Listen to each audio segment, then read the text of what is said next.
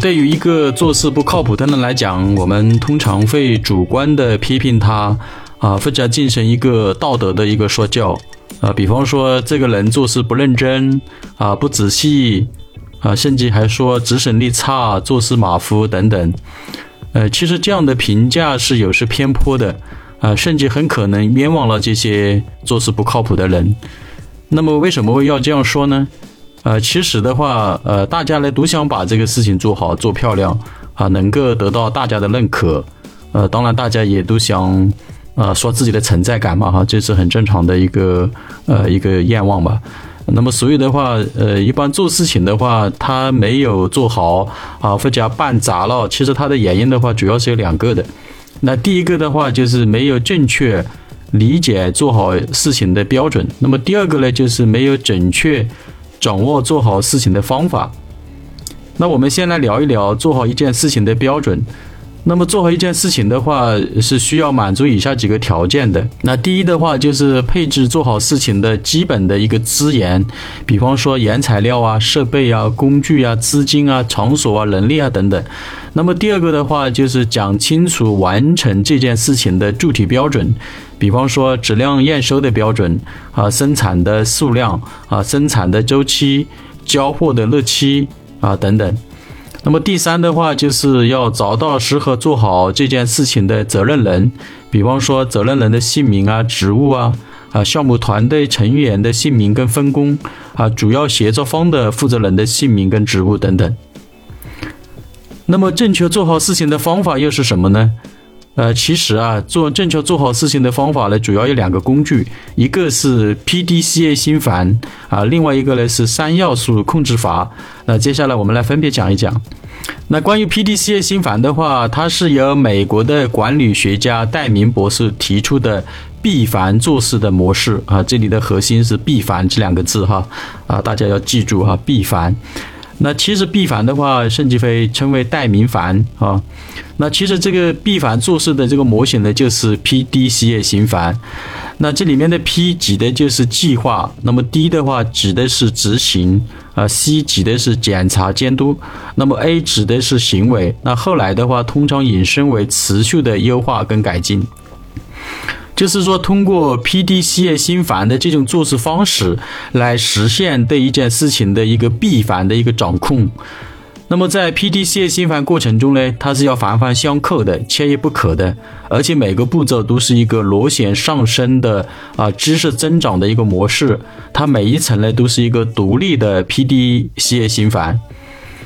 那其实，在通常我们在这个做事情呢，或者在项目管理过程当中的话，啊，包括日常工作当中，很多人这个计划啊，也做的还是不错的啊，执行的也是啊非常认真的啊，然后呢，后面的这个优化跟改进呢也还行。那其实这里面最难做到的就是检查监督啊，因为检查监督的话。啊，是要较真精神的，而且是啊可能会得罪人的。那么实际的话，在我在这个做落地执行的时候啊，包括一些企业里面的这个标准也好、制度也好、作业指导书也好啊，往往最难做的是啊这个 PDCA 里面的 C 检查监督这一块啊是做的不够的，而且是呃缺乏这种啊常规的一种习惯性的一个检查监督。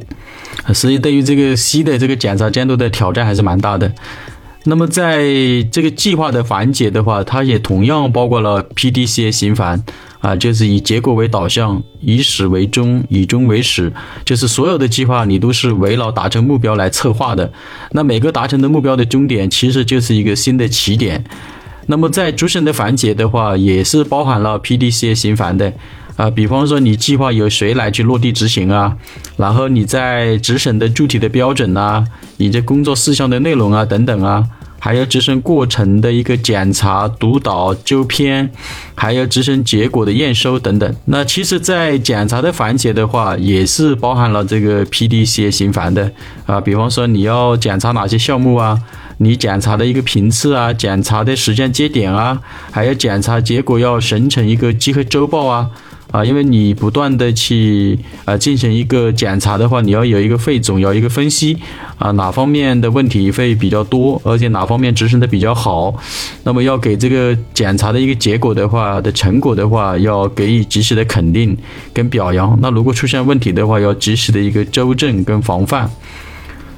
那么我们接下来聊一聊这个三要素控制法。那三要素控制法，它主要就是指标准、制约、责任。